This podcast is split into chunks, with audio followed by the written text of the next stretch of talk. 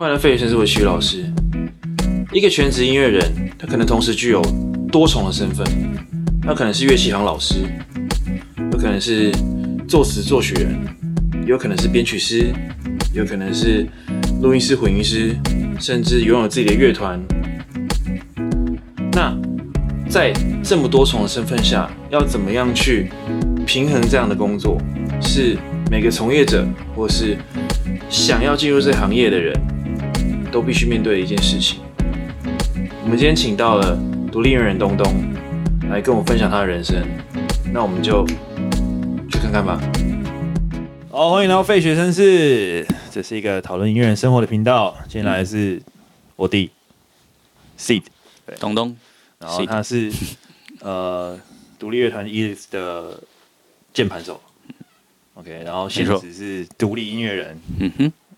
我那时觉得很厉害，就是我那天 问他说：“哎、欸，你的职称要叫什么？”然后说：“嗯，你干脆叫我独立音乐人好了，因为好像也没有其他的名字可以称呼了。”对，感觉上，如果叫你编曲师的话，好像也不太对，因为我是独立接案，哦、嗯，我也没有进公司，所以叫我师好像也很怪。对，哦，完全就是自己独立接，没有，对对对，你没有进公司。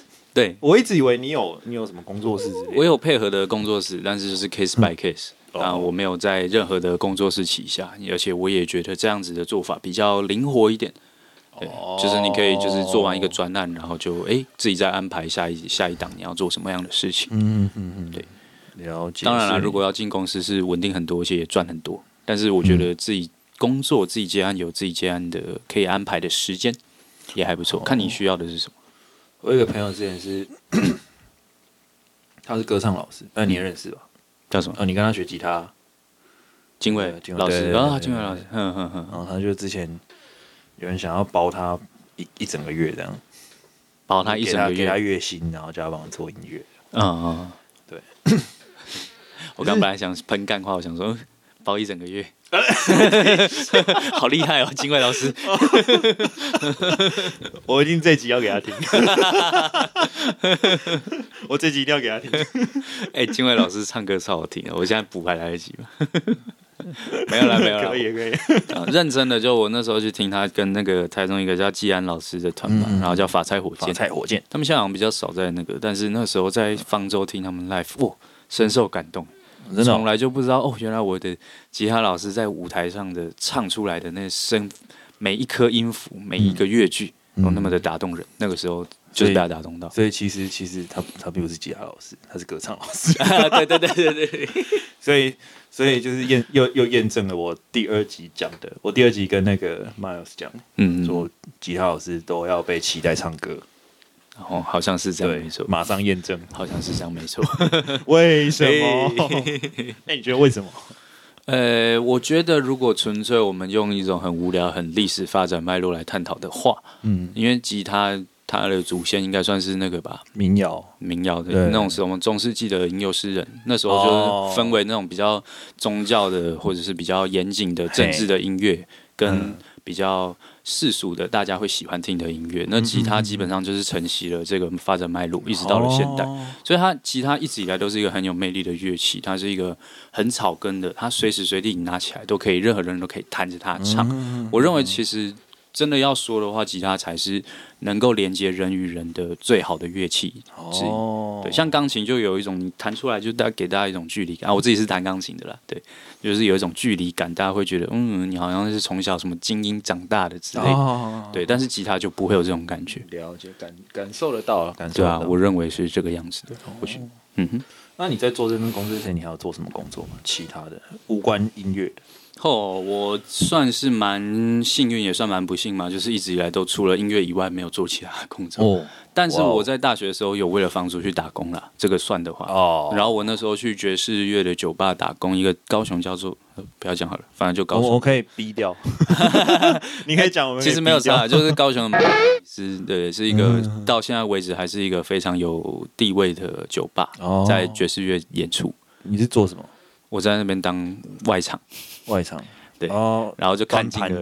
对，虽然说才打工一一段时间，但是就看尽了哇，原来这个社会是如此的复杂。的确，的确，的确，哦，可是那个时候就是人是一个很复杂的动物，嗯、你知道吗？就是那个时候遇到一个穿着西装笔挺，然后帅帅很有气质的男生，嗯、然后对我们都超好，超有礼貌，然后还会给小费。是，可他每次都带不同的女生进来，然后后来才知道哦，哦，他有老婆，然后他每次都带不同的女生，哦、我就哇哦，像这样的人，你到底该说他是？好人还是坏人呢？嗯，真是如此之复杂。对，他就是处于一个 黑色、黑灰色地带的感觉。对，那个时候就学到了。嗯，我自己也是去嗯真哎、欸，我要算真正出社会吗？哦，有算出社会，但是嗯，没有认，就是我在中国工作，那不算台湾的劳健保里面。嗯嗯嗯。然后那时候我也是觉得人性是如此之复杂。你真的要说你的老板是很坏吗？没有啊。嗯，他其实该对你好是很好啊。可是。他在公事公办该杀的时候，就是杀到你就是会腿软这样。嗯嗯嗯，对，那倒是对。然后比如说他在面对面对商场的竞争对手，他想要把他吃下来的时候，他一样就是各种招就大开杀戒。对啊，嗯。可是你要说这个是坏吗？我觉得这没有，这就是人做选择。然后他只是想要那个结果，嗯、然后他要为这个结果负起他的责任，这样而已。这确实，这确实，对，认为是这样。我个人是，我个人是觉得，就是世界上，哎，我真的觉得，如果有听，因为我我有把我 podcast 丢给我的国中 社社团的学生，如果你没有听的话，我就觉得人生真的没有什么好，嗯、绝对好，绝对坏啊。嗯，对，有时候就是你真的觉得就是。你比例上，哎、欸，这个人感觉上做坏事比较多一点，嗯嗯嗯，对，或者是这个人做决定好像比较导导致的结果比较糟糕，嗯，对，也没有觉得好，觉得坏，所以我个人就是不管是对商场、对人生、对政治，我其实都没有觉得绝对信任谁，嗯，对，如果如果认识我的，你已经知道我就是我，我这样讲也不知道，我反正我可以讲了，就是我没有很喜欢国民党，嗯。但是你说，你说我真的真的就是铁铁了心要投民进党没有？嗯，我也不会这样想。嗯嗯嗯，对，因为每个人每个人他他拥有的价值观不一样，所以他的选择会不一样。确实啊，一切都只是选择。因为我们 我们两家其实你家比较你家比较民进党啊，但是我们没有，我家很国民党，只有只有我比较绿。真的吗？对对对，嗯。哦，我爸现在变白，我现在现在变白。哦，我想说你爸什么时候？你爸什么时候变蓝？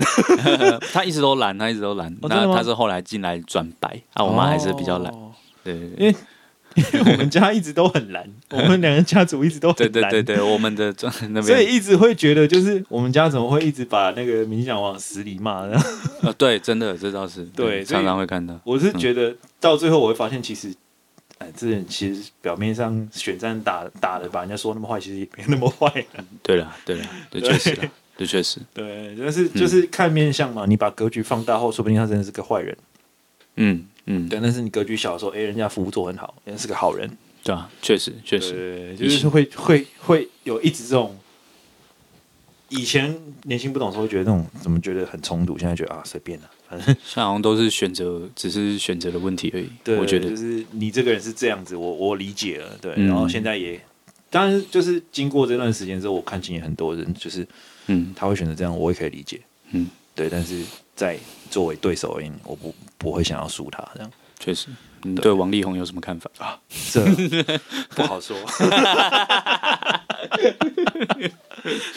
不好说，我只是觉得那个战战争那个让我看得很开心。哦，真的吃吃瓜好几天，这才是我要看到的血流成河。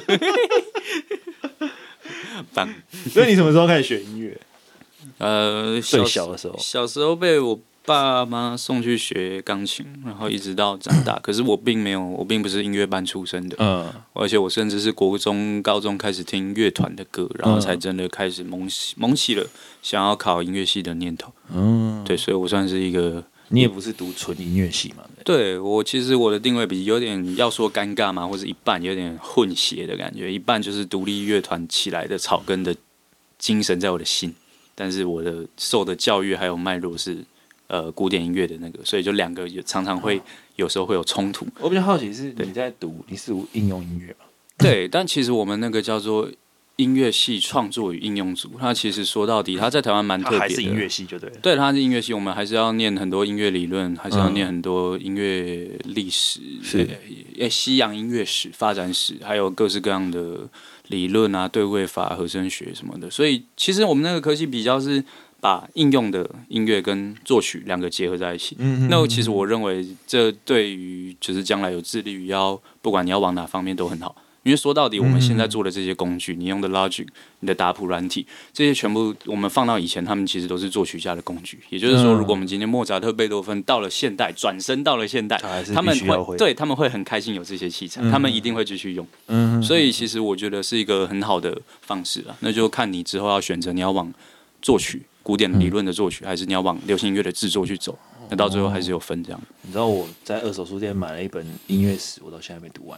我现在读两页，没关系啦。音乐史就是看看这样，对，应该要慢慢把它翻完。对，不要对不起这些书。我其实买了很多二手书，到最后都是丢掉。没事。所以你们是读，你们虽然名称是比较接近现代的东西，可是其实你读的还是很古典。就还是要学。那我我我不会说读古典对我来说一点用都没有，相反的，我觉得它给了我非常多的刺激。对，哦、就是让我从这倒是对，对，让我从草根原本草根派的精神，我其实很瞧不起所谓的精英，我很讨厌那种学术派的东西。嗯、但是我进到之后才发现，哦，原来学术派的东西可以给我创作上这么多的想法很刺激。嗯、就正所谓站在巨人的肩膀上，其实你可以学到非常非常多。我我自我自己啦，我高中有个学弟，他是嗯繁星去上那个。南艺，嗯嗯，也是应用音乐，嗯嗯，那读一年之后，我说哦，我读不下去，老师讲什么我都听不懂。哎，对，所以所以如果是这种学生，你会有什么建议？哦，我还真的有几个南艺的学生，现在如果他是那种繁星上，结果他一点根基都没有，去了就直接被打爆了这样。我我会我会看他状况哎，因为如果他今天是真的很想要走音乐，然后他就是想要走他自己写的一些流行歌曲或者是独立音乐，那我会认为你不见得真的要去念。嗯，对，你其实一直照你自己的想要的去走去写就对了。嗯、那如果你自己本身是想要让你的眼界再更不一样一点，你想要知道其他的音乐类类型的音乐在做什么样的事情，嗯、甚至它可以带给你什么样的刺激，那我倒是觉得可以努力看看。哦，对，但是不见得就是。没有说你音乐音乐学院出来的，或是音乐系出来的就真的比较厉害。那当然也不是说你草根派一直做你就是比较屌。嗯、我认为这一切都只是自己的选择，嗯、还有自己的努力程度而已。我在第一集的时候访问了我的朋友，嗯，就是他叫脆薯片，然后他的他说他有两个同学是电机系上来的，嗯嗯嗯，然后他是音乐系的硕班，嗯嗯，然后我就对这种人，我看有够厉害，那真的对。很恐怖哎、欸！你你是一个完全没有念过，然后考上来之后，当然如果你在过程中你还要继续学，那当然没问题。嗯嗯，所以我觉得为什么要就是做这种苦修的事情？他想要看到更多不不太一样的东西。嗯、我应该觉得应该是有这个成分成分在。对对，对，对，对，我只想说那时候，我想说你在读应用音乐系嘛。嗯嗯嗯。然后我有一个学弟是我刚刚讲的，就是读了应用音乐系，他也听不懂。嗯嗯 然后我想说，因为我有些我在中国的时候，有些同事他在他其实，在南部是有有店，然后他们里面有些老师是有去大学当讲师的，嗯，比如说也有一个叫啊流行流行音乐系，嗯，对，南部有些大学流行音乐系，我想说，为什么这些人不去选？一开始选比较软的式子，为什么一口气要刻这么用力？我其实非常的就是。shock，对，嗯、对，所以我会觉得为什么要硬硬冲音乐系这样，就选选择的不同啦，嗯，对，但是也没有说哪一个选择就真的比较好比较坏，对，嗯、但是我我我只可以对我自己负责，所以我会觉得我当初如果再给我一次，我还是会做一样的决定哦，对我来说，看到这些对对我的创作来说是很重要的。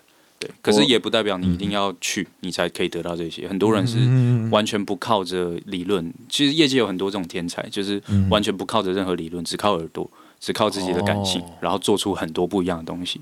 真的很厉害。对，所以就其实都只是选择不同而已，嗯、殊途同归啦。你选择哪一条路，到最后都会是一样。对，还是会走到另外一个。反正你沾到另外一个东西之后，你会发现你学到了，可是最后都会觉得是一样的东西。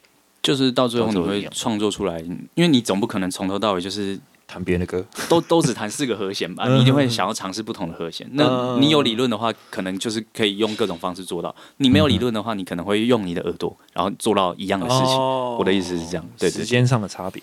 呃，对，但是有些人像，然后他们好像就是比较不太懂得乐理，可是他们就每天就是花很多时间在弹这个，所以就算他们。就是我们工作室常常说，哎、欸，他们不懂乐理，但是他们还是可以写出很多 model interchange，能够转调，然后各式各样的调式互换的东西。嗯嗯对，所以就会觉得哇，很厉，就是每个人选择不同，看你要用哪种方式。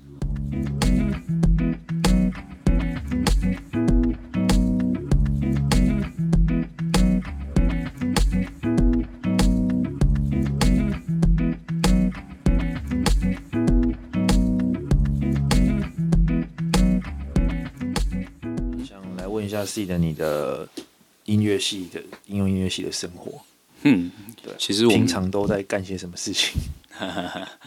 我 说真的，我我我讲这个有点无趣了，但是我大一刚进去，因为我们毕竟是音乐系，所以我认知到自己的演奏技巧和能力上跟其他人有非常大落差，所以我基本上我都是没事就是关在琴房练琴比较多。真的假的？对，但除此之外，我当然拿大学一定要什么制服趴、夜冲啊、夜唱啊那些我都没有少过。还是有趣了，然后就是音乐系女生就很多嘛，然后男生就少少的，所以大家都好像都很羡慕，就是哎，我们这群人可以在一群妹子当中，对，但男生当狗用，对，但是 但是但是我会我会说，其实其实音乐系的女生啦，基本上他们都会往山下的去找，就是意思就是他们不会找音乐系的男生啦，对，但是我跟一我跟我们音乐系的同学们朋友们还是到现在还是有联系，那是什么样的心态？啊，就是往山下找那种样，现在就是 就是他他们他们想要找那种不是音乐系的男生。哦，对他们想要找就是可以给他们生活有不同刺激的男生，啊，像我们这种人就比较无趣一点，就是只能关在琴房练琴啊，干嘛。干嘛，对啊，可是说实在了，我们也都往山下找比较多啦，所以说不能说的秘密那个演的是其实不是真的，假的啦，谁在那边跟你在那边浪漫的弹琴？我顶多算了。没有啦，就是就是，如果如果是那种不是音乐系的女生，她们对会弹钢琴的男生有时候会有点憧憬哦。然后那个时候就是，就算你弹的很烂，然后你只要在他手上，在他手放在他的手上面弹一弹，然后就会很开心的哦。对，一个很无聊的小举动，完完全我不是科班生，所以我完全无法体会。但是非科班生反而更吃香，你知道，就是嗯、呃，那种我我有一个学长哦，好厉害，他弹吉他然后又唱歌，就哇。好多女生超喜欢他的哦，男生也喜欢他。然后音乐系基本上，因为艺术艺术科系的，我们在中山的时候是在同一栋大楼哦，所以差不多男生也会有很多，就一半也不是一半了。我们我们我们这一届比较没有，但是确实有男生是有，就是比较同志这样，然后就是会有会会互相喜欢这样子哦。对对，这个倒是真的比较多了。对啊对啊对啊，哦，是这样的，就从事艺术的男生，而且我发现就是好像啦，我没有实际估算过，可是。确实，同志男生在从事艺术方面的创作，我觉得非常的优异，是真的到优异的程度。这倒是，对啊，很羡慕。我在在当兵的时候，哦，我不是当兵，我替代役不是兵。我在服役的时候，我们有一个就是北艺大舞蹈系，嗯嗯，他很厉害，他身体可以到处折，真的超厉害。你有指定动作吗？哎哎哎，这个基本上想做什么就做得出来。哎、欸，他是真的，他只是那时候他因为当兵比较忙，所以他筋比较硬。嗯嗯，不然听说他就是他，你比如说要劈腿这个动作，啪，他就直接下去。哦、对，他就随意，好强哦！哦，真可怕，哎，非常厉害，对，超可怕的。各各种，我不知道他们可不可以把自己折在三箱子里面之类，太可怕了，太可怕。魔术表演，魔术表演，不用道具，真的。听闻他的就是攻击真的是蛮厉害的，对，而且他现在是，他现在是在那个算是舞团舞团吗？不知道，没有特别去注意，不知道是剧团还是舞团。嗯嗯，他的职业是这样子，就是一样是跟剧团跟舞团跑，然后是舞者的。嗯嗯对，职业的舞者，就也没有做别的工作，做这个。哦，所以其实你们生活是蛮无聊的，蛮无趣的啦。呃，这刚跟我跟我认知的音乐系的感觉好像差不了太多。就大家都是哦，对啦，对对对，跟你认知差不多。就就就就其实就是那个样子啊。而且事实上有很多人毕业之后也不也不走音乐。哎呀，少呃至少有一半吧，也有一半都不走，欸、对啊，一半很多哎、欸。另外一半可能都是在当老师啊，或者接案啊，像我这样，嗯、或者是对啊，就其实也没有什么特别，我们就只是一个职业而已。然后有啦，就顶多每次在遇到新朋友聊天，或者是去酒吧喝一杯的时候，可以拿出来嘴一下，除此之外没有什么。哎、欸，蛮好笑的。我本来就是有交一个女朋友，然后我就很郑重的跟她说，音乐不是拿来炫耀，音乐对我来说是很神圣的使命。然后分手之后，我遇到女生说：“哎、欸，要不要听我弹钢琴？” 哎哎哎哎哎哎哎，这太多了，太多了。这哎呀呀，没有用的音乐系，音乐系毕业了没有用的男生，对，完了。对对对，对，还是还是其实因为你后来没有玩 metal 了，所以就不会这样想。哎、欸，我中二的时候我是真的是这样想，我跟你想是一模一样的事情。嗯嗯，就是我有一种使命啊，那不是拿来给你炫耀的，真的真的。就然后就哎、欸，要不要听我弹钢琴？笑死！我直到现在才比较会这件事情啊，真的。对，我以前真的不会。你要我秀什么弹唱，我我其实不爱，但是我现在会，因为嗯。家长要这个东西，呃，有时候真的是这个社会要你这样，你不得不对对对对，家长要这个东西，然后 学生要这个东西，OK，好，好，我们来吧，要就来吧，对对对，真的真的唱。但是你真的说我很喜欢，嗯，没有，我其实超讨厌的，真的真的真的真的呢。哦，所以就是其实大家所知的音乐系跟我们第一集跟翠竹片聊的是其实差不多的，差不多了，练琴。对，打工恋情，然后大学该有的应该都有，但是就没有了，没有什么别的特别。就对啊，也没有什么特别或有趣的地方。但我觉得比较特别是，可能你会有接到案子之类的。哦，对啊，因为我第一个案子我是在大二的时候接到的。哦，那个时候没有，那个时候其实就是同科系的学长，然后呃，我们楼下就是剧场艺术系嘛，就做、哦、做那个戏剧团的。对，然后就那时候接到了他们配乐。那时候配他给的很低，可是他很尊重我，他基本上就是说，哦，我我现在没有这个配，但是我就是以后演这一场，然后就给你一千块。哦，那至今一直到现在他还是有在给，就是应应该快破三十几场、四十几场了，所以我就觉得哇，很棒。就是你是做一整套，知道吗？就是大概七八首配乐这样，对。但是那个时候，因为我也需要经验嘛，然后他又很尊重我，就算配给的本来就学生价格就不可能高到哪里去，所以，所以我就接，然后一直到了现在，我就很喜欢跟艺术领域的不同的人合作。我觉得每个在艺术领域的人都有自己的想法、自己的思维。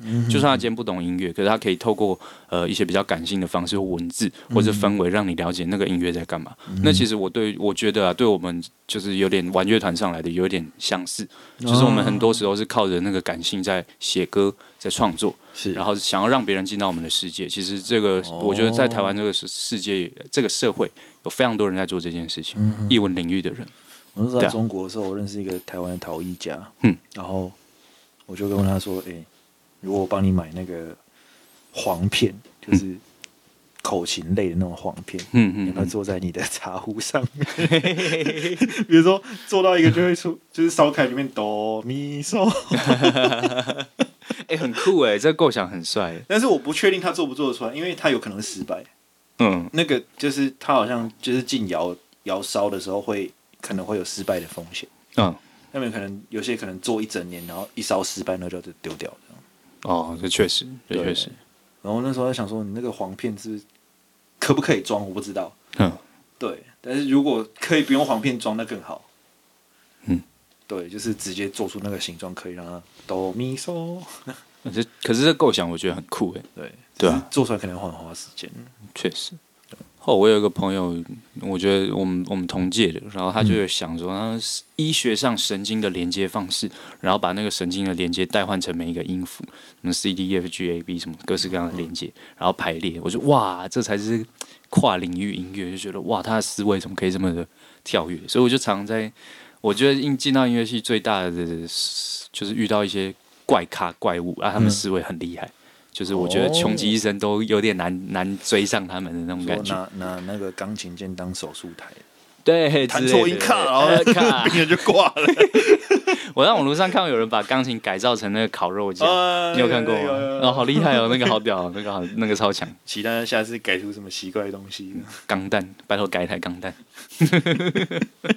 你们要弹那个初代钢弹的主题曲，哒哒哒哒哒哒哒哒哒，钢弹就自己起来了，好像也可以，可以可以可以，但是不知道要联动什么的，那个城市应该要写到很很炸吧？嗯嗯，对，很忙，因为城市工程师会累死啊！真的真的真的，对。那你有没有接过什么比较奇葩的案子？哦，我知道你有去去。就是去中国做剧团的，有啦有有去中国做剧团，但其实那次的经验，我觉得还、嗯、就是因为有有赚到钱，然后也也算是开眼界，就是到不同的地方去看看。嗯、但如果真的要说奇葩还是多多半都在台湾。对，就常常会遇到一种人，就是会看你可能看起来比较年轻。或者是嫌你资历太轻，哦、可是问题是，事实上他们也不知道你的能耐，或者是你自他们也不太懂音乐，至少没有、嗯、至少没有你懂，所以这个时候我就要努力的去跟他们沟通，说到底要什么样子。那我会觉得我常常尽心尽力的在做，嗯、可是到最后我提出的价码，他们就会觉得没有那个钱。对，然后就说啊，你才那么年轻，你才怎样，然后给你那个明明我做到的就是他们满意的样子，但是他们就会借机有点杀价。哦，那我觉得杀价不是问题，我我会我还蛮认份的，我就觉得好，我今天是学生，我给你杀没关系，就算了。对，嗯、但是以后我就会特别提防这一类的案子，所以我算是蛮幸运的，我有一直在选择。对，尽尽管尽管对刚出社会的人来说，选择不是一件好事，可是至少现阶段我接的案子够我生活。然后又是尊重我的，又懂得欣赏我的专业的人，嗯、那我会觉得这样的人合作起来很愉快。那至于合作不愉快的人，我就不会再联系。嗯，对，就可能有了后续还是有在找，但是我就跟他说，嗯，我帮你介绍其他人。哦，就我不要。对对对，其实我到现在开始做这 podcast 之前，我也是像原像你这样，就是我确认了我可以继续这样子生活之后，我才开始有办法做这些东西。嗯嗯嗯，对，一一开始真的没没得选。你看，是不是结过那个奇怪的？哎，很夸张哎！就是我一开始回来的时候，接到第一个一个一个双胞胎，嗯小小朋友，然后妈妈第一堂课迟到四十分钟。我因为小小朋友一定不会自主起床嘛，就是说哦，我要出门上课，一定是爸爸妈妈。然后他还跟那个店那个家就是店店里说，哎，他们可以，因为只有上二十分钟，可不可以算二十分钟钱就好了。哦，man，这不行。但我以前小时候好像也有这样过，就是，对啊，就是一个台湾人的传统的，我觉得这样不太 OK，思维其实不太好，就很很不尊重。我我认真讲，我其实有捡过便宜，但是捡便宜就是自己幸运，对，真的真的，对，不是不是说你捡便宜是应该，没有捡便宜是幸运，嗯，对，那确实啊，对，长大后才知道，哇，这这件事有多么惨痛。真的呢，哦，那时候做四十分钟配乐加三首三首主题曲哦，完整的歌曲，嗯，给我一万块，他原本打算给我三千块，我是努力跟他讲到好，我一万块，那时候大四，好一万块，我一万块我帮你做，之后就不会再接了，三千块哎。他原本打算给三千，没有啦，就是我也不怪他啦，就是因为他不懂这个行情嘛。嗯、可是四十分钟的配乐很长诶。我通常会跟客人讲说，比如说整理吉他，嗯、我通常跟客人讲说，我整理这个吉他，我大概花多久时间？然后你想想看，一堂老一堂课你要付给老师多少钱？嗯，就代换差不多。嗯，其实差不多是这样。真的，真的。对啊，我我如果是我的话，我觉得要是我，我就用这样子跟他算，嗯，他会比较容易听懂自己了。这确实啊，这确实。所以我是觉得，我靠，三千块哎，不要，那真恐怖。三千块不行啊！我那时候还抬价抬，努力抬到他可以接受的最底线。嗯，就好吧，就做了，对吧？嗯，的确是没有办法。对啊，大四嘛，是不是？是不是那个学校都该发给学生那个贴纸，刺青贴纸，去见客户前先贴一下，这样 手又不经意露出来，不经意露出来，对，不经意露出来，或是什么皱纹贴纸，不经意露出来。哦，你应该吃一个党证，没有？特级厨师，特级，特级厨师，那应该要放在身上吧？对对对，布袋不能掉下来的。对对对对，这样太多了。但是说不定这样可能是比较好的方式，可能吧，对吧、啊？嗯，但是倒是真的，如果没有经纪人的话，真的很难处理这件事情。对啊，当然有经纪人就麻烦，就差不多等于是你进公司吧，嗯，就你要受公司的那个也没有不好啦，就看你选择。我自己比较想要自由一点，嗯、所以我我工作时间短，然后还可以维持我的生活，我还可以创作。我对现在的生活还算蛮、嗯、觉得蛮幸运的，也蛮也会继续下去。对，所以这类人的生活是多才，算算是。多才多姿啊，有啦，就性质蛮多的。顶多就是爸妈会常念的，然后你们觉得哦，你的收入就像这样不稳定，还是怎样，时好时坏？嗯、你到底什么时候要成家立业？哦，我这次回去拜年每一个亲戚啊，什么时候要结婚啊？我二十二、二三就结婚了，你要有生小孩，你才会努力的。我就好啦，好啦，我明年就租一个女朋友，用租的，我才不要。没有啦，就是还没到那个年纪啦，嗯、还不知道。对，一切都还，还好，不是十五、十六岁就结婚，你就头大。现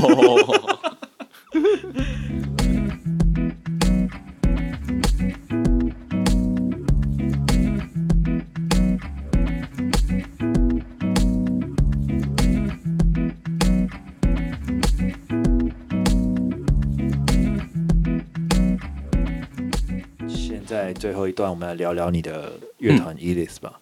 哦，好，嗯。全称叫少女打东东，没错，少女打东东，每天在打东东。对对对对，我是少女，然后我们主唱是东东。哎，是吗？不是应该反过来吗？那个时候就是跟我们主唱在工作上遇到，然后就决定要来组一个乐团。嗯，对，因为那个时候我不想要一直都是接案工作吧，他也不想要一直都是，他是职业是驻唱歌手。嗯，对对，然后也不想要一直都。做一样的事情，所以我们两个就一起组了一个乐团。嗯、然后到后来，我们发展到后来，嗯，觉得好像还蛮有搞头的，所以就刚好也幸运啊，遇到高雄一票我觉得很优秀的乐手们。哦，对，那时候遇到了鼓手博佑，他本来打打我们这种曲风，我就觉得很适合，因为在高雄比较少人是可以一直在练习这种曲风的。嗯，然后再来有一个贝斯手是美国回来，是我们主唱的朋友。哦，对，然后叫廷玉，然后还有高雄一个很优秀的吉他手叫做 Jam。是他原本就在编曲和制作的经验，所以我们就是一拍即合，然后我们就努力的开始跑。因为二零二零成立之后，然后每天练团嘛，写歌，然后后来参加了不同的比赛。那对啊，也是因为跟着大家，我觉得才会逐渐的有一些小成绩出来。然后进嗯，比赛的时候之后，比赛开始组完团之后才开始做专辑吗？还是反过来？呃，我们是先去参加比赛、参加演出，磨练一下大家的默契，哦、磨练一下大家在音乐上的想法。是，然后后来歌曲量累积足够了，然后我本来就有制作的能力和编曲的能力，所以我们就自己做了几首 demo，然后投去投投补助，然后在二零二一二零二一年，也就去年嘛，对，投了补助还蛮幸运的就有中，所以就是拿了、哦、拿了十五万，然后来做一张自己的 EP。然后一直发展到现在，然后今年的话，可能会想要再努力的往发行单曲的目标迈进。嗯，十五万做一张 EP，对啊，这样很很客家。对，其实其实还蛮低，但是因为我们有制作能力，所以有很多东西都可以可以自己来嘛。对对对对，但是当然了，就是该基本上我还是选择把十五万全部都砸在音乐，几乎都砸在音乐上了。对，录音在器材上嘛。呃，对，因为我我们这种做宅录出身的我啦，我做这种宅录出身的，我自己的器材当然不可能跟录音室好几十万的比，嗯、所以就是不同的乐器，像是鼓鼓组，我们就直接去轰嗓录了。轰嗓那边的器材真的很棒，在高雄的，嗯、在高雄的轰轰嗓嗓音乐，轰嗓音乐，对对对，对，我前几天有经过，我哎经过，然后就因为我之前看过你的动态嘛，哎。我为你在那里工作，然后哎哎，怎么突然间就经过了？没有，是我们朋友，就是很优秀的朋友，他们叫做五桥有水吧，他们的那个主理人都是在负责烘嗓音乐这样。哦，对啊，然后他们那边器材很棒，也也很感谢他们，就是用一个友情的赞助方式，然后让我们在那边录音，哦、对啊，然后。Vocal 什么的就往台北去跑了啊，因为在高雄也也不是不能录，但是因为我们有找配唱制作人。哦，对，特别找配唱制作人，所以我们就决定在台北录，不然的话，请配唱制作人下来的钱也差不多，对啊，就干脆直接在台北录一录，就是品质算。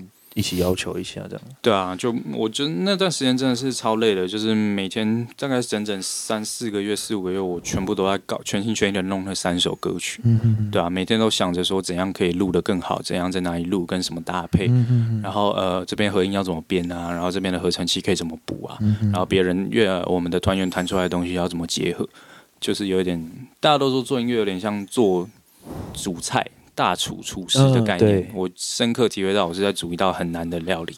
对对，就是你要每个都很好，然后质要好，对，做起来要好，你的源头要好，食材要好，对对，然后你做出来的也要好，你不能搞砸了这个上好的食材。嗯、对，哎，我一直以为你在家里做。呃，我基本上我都在家里整理。我是我是说录音的话。啊，只有我自己的 demo 我会在家里录。那如果是有预算的状态下，我当然能跑录音室，还是跑录音室。那你的 mixing 是就是混音的部分也是在自己家里做？哦，混音这是我们找了周以敦那个以前的嘴哥乐团，现在在、哦、对，后来入围那个吧，今年诶，去年吧，好像是金曲奖有得奖，是对，他叫周周以敦，然后都帮那个田约翰啊，帮那个诶是田扎尼。还有哦，呃，现在的 Jade Jade 他是 Jade 的团员。哦，对，只是是负责幕后的，是。对啊，就跟他给他混哇，真的是学到很多，就是频率的分布，他可以分布的如此完，就是对我来说，我觉得很棒，很适合这首歌曲，然后做什么事情都可以很很有效的沟通，哦，让我体认到那种站在业界几乎是一线等级的那些人，真的都是不，他们不是靠着所谓的那种就是。自己已经爬到那个地位，然后就是哦，我不屌你，而是他们不管你是什么身份，你是独立音乐人，你是唱片公司，的做完，对，他就一定很认真的做到完。是，我觉得这就是专业的人的职人精神吧。对，学到很多啦。那个时候。哦，我一直以为你是关在家里做了，把它做完。呃，第一张 EP 是那时候少女打东东出，我就真的全部自己做，我自己掏钱砸了八万请乐手。哦。然后后来母母带还是送台北了，对我自己混，然后钱蛮可怕的。就是那个时候脑袋被打到吧，就是掏了钱出来做这样。嗯，对啊，对啊。因为我有一个朋友他是自己做，嗯，然后我觉得他很夸，他他很夸张，他就是他的录音是在他的，就是他的他的工作的地方，就他家，然后嗯，他开衣柜，麦克风摆进去，哦，就这样把它录完。哦，强，对，我觉得很厉害。哦，这个非常厉害，这个我我做不到。那个对声音很敏感的要求的那种，他们都很知道可以有可以有什么方法可以做到更好。嗯，对啊，对我来说，我就是属于那种啊，好麻烦，花钱了事的那种。对，对，对，我真的觉得那个很恐怖啊，对啊，所以我就觉得哇，如果能就是自己把它做完，那真的是神，很厉害啊。那个什么 Billie Eilish 啊。啊，对对对对对，他好像得了格莱美奖那张专辑，好像也是在家在家录，而且我看他，我之前看他记录是他跟他哥，嗯，就是那个第就是那种第一句歌词，好像录了就四十轨吧，嗯嗯，录了四十遍，然后四种完全不一样的声音，嗯，然后就挑几给他要，把它叠起来，对啊，他们那种对很厉害，很厉害，对对，没有想过。是，哦，OK，所以。你们现在主就是，如果这个乐团而言，就是比赛嘛，嗯，然后表演，嗯，那你要怎么平衡你的就是工作的生活跟你的乐团生活？哦，我基本上去年几乎是把所有的生命都投注在乐团上面。哦，对，就是我只要有任何工作是跟乐团冲突到的，我几乎都会把工作排开。嗯，有任何事情跟乐团冲突到，我几乎都就是以乐团为为重。嗯，因为我主要是我们也要发片，然后那个时候又卡到很多比赛，就很幸运的就呃有进到很多比赛的决赛，可是都可是都没有得名，很干，但是都有就是大概前十强那种，然后有拿一笔一笔钱这样子，也算是 OK 啦，对。但是就是很努力的在很积极的在做这些这些事情，那有时候其实会把自己的精力有点耗得太累了，因为我觉得做音乐最难的不是怎么做，而是跟别人沟通的过程。Oh. 然后我就是属于那种一直以来都自己单干，所以在人际的沟通上就需要花很多时间去思考。那当然我，我我觉得我们团员也很好，就是他们都很容忍我这个很任性的人，在那边讲的一些干话，而且我讲话很得理不饶人，他们有时候真的会受不了。Oh. 特别是我最常跟主唱吵架，两个对吧？但是就是到最后，大家都会知道这个东西想要努力做。所以大家会不离不弃在做这个。其实，oh. 其实我表表面上不会跟他们说，但我内心一直都是很感动的，也是会觉得。我会听到。啊，叫他们不要听。我会，我会，我会听到，我会听到。对啊，但是就是我觉得能够找到一票人愿意一起奋斗、一起走在这条路上的，是一件很幸运的事。对我来说，嗯、是这个样子。我觉得很难得，因为像我组乐团就组不太起来。嗯，对，因为大家都忙。第一个是。从业的人，我们本我团本身从业人就不多，嗯嗯嗯，我跟我的贝手跟鼓手，嗯，然后剩下的都不是，哦，有一个在念大学，嗯，对，但是他的大学在南部，所以不不太可能回来，然后主唱是别的工作，另外一个吉他手也是别的工作，嗯嗯嗯，对，那光是这样子，我就觉得时间很难乔，嗯，这确实真的觉得很难很难得。如果你能玩得起来，很难得。然后先不要说赚钱了，玩的顺利就很难得了啊。在台湾的话，嗯，好像有 有深刻体会。对啊，我是觉得就是，嗯，或许或许啊，可能在五年十年后，嗯，大家更愿意花钱，嗯，支持这种工作工作从业者的作品的时候，说不定就会好一点。嗯，对，因为我目前还没有听说过，就是做全创作乐团，哦，没有几个有啦，但是很少，可以可以就是一直当做职业在赚钱，你不用特别去监工的。嗯，对，真的很少很少很少。真的不容易啦！能够走到那一步的，多半都是很幸运，要么就很努力，要么就是两者都是。对，那你有打算发自己的作品吗？呃，自己我自己的个人名义几乎都是帮别人做。那我自己的作品，我有了，我最近在练唱歌了。我想说可以。因为我在乐团写的歌曲都是把我经历的或是我看到的社会现象放进去，所以是比较重，相较之下是比较有一个深层议题的东西。但我我想最近开始写一些很干的歌，为什么？就是比方说我去酒。呃，我去酒吧喝枪啊，然后跟、oh, 跟兄弟发生一些很智障的事情，uh. 我就会很随性的把它写出来，然后想说我这个东西不要 不要拿到乐团，这种东西就自己用自己的名义来发，uh. 对，就是平衡一下，不然做人平常太严肃也很累了，uh. 对啊。了解，我是比较喜欢听严肃的歌啊。我自我自己太快乐的歌，我是没有办法。我也是，我也是。对，但是有时候真的是写写太多，我会觉得嗯，很腻。写一些干歌啦，理解理解。对啊，然后就自己玩爽的这样子。对啊。那你会觉得，如果比如说今天有一个学生，嗯，我在录上在上一集的时候，嗯，就是我我可能。提问上可能比较没有那么明确吧。我现在现在想问是，如果你有一个学生，然后他还是在学学生，就是不管他是高中还是国中，他跟你说他想要走这条路，你给他什么建议？嗯，要走什么建议哦？就、嗯、其实也没有什么特别的，就是保持自己的初心吧，然后继续努力。但这些讲起来很空泛的话，其实是最我觉得最不会干涉到人家人生的。好，对，因为每个人想走音乐的方式不一样。你今天。我觉得啦，我如果是我，我会先建议他搞清楚一件事：你想做的是偶像还是音乐人？哦，这两个人其实是不太一样的。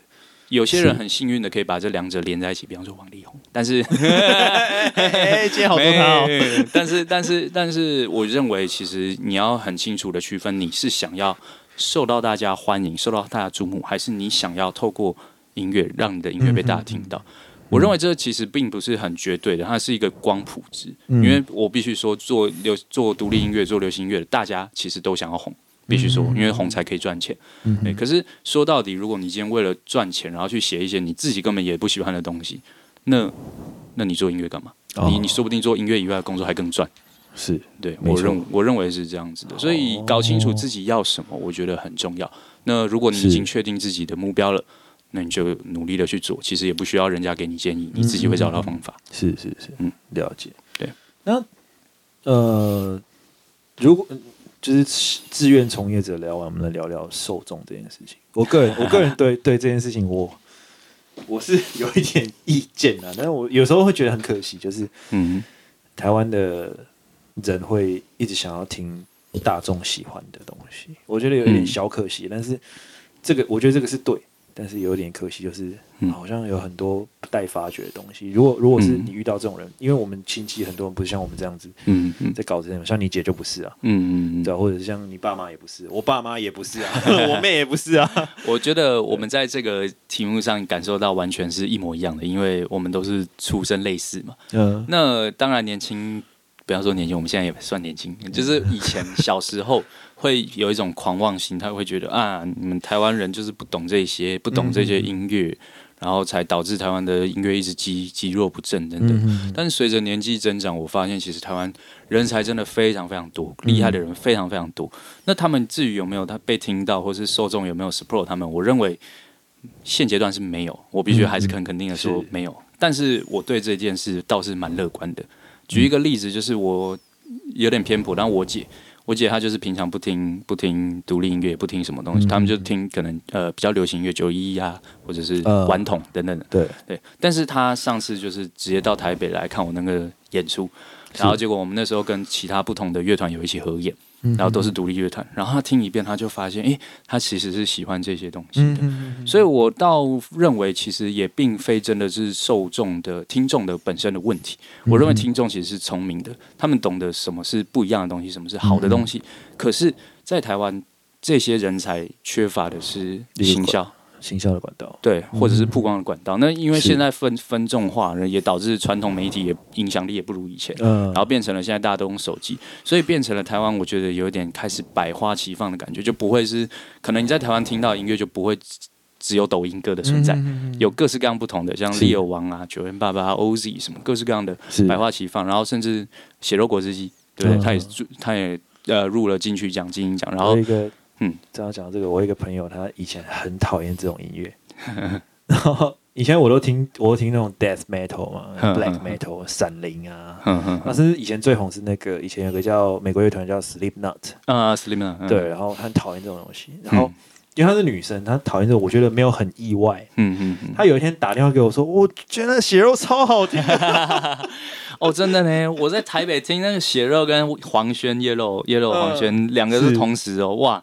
两个受欢迎的程度不相上下，然后血肉哇，那个迷弟迷妹直接冲到前面去，然后我在台现场看，我就觉得哇，好爽哦！对，我真的觉得，其实我觉得有变好，只是像因为我们都乡下小孩嘛，嗯，就有时候不太知道，就是要怎么去跟这些比较没有接触新资讯的人去沟通啊，大部分还是这种人居多了，确实确实，对，我们在都市可能就还好，嗯，对，我觉得这个有。我我我个人是觉得很可惜，但是好像也是可以继续努力的地方。确实啊，对，就我觉得就乐观看待啊，就也也不要像我们以前小时候我啦，很厌世、很愤世嫉俗，你们都不懂。哎，没有，其实你可以试着跟你的朋友讲说，哎，这个是我最近在听的音乐，你听听看，哎，说不定他会喜欢，说不定他会超乎你想象的喜欢。OK，对，我认为是这样的，乐观看待，乐观看待。感谢感谢你今天来，对啊。哦，不会不会，我们今天就到这里。那我是骑欲老师，我是 Sid 东东。OK，我们今天就这样喽，下次见，拜拜，拜拜。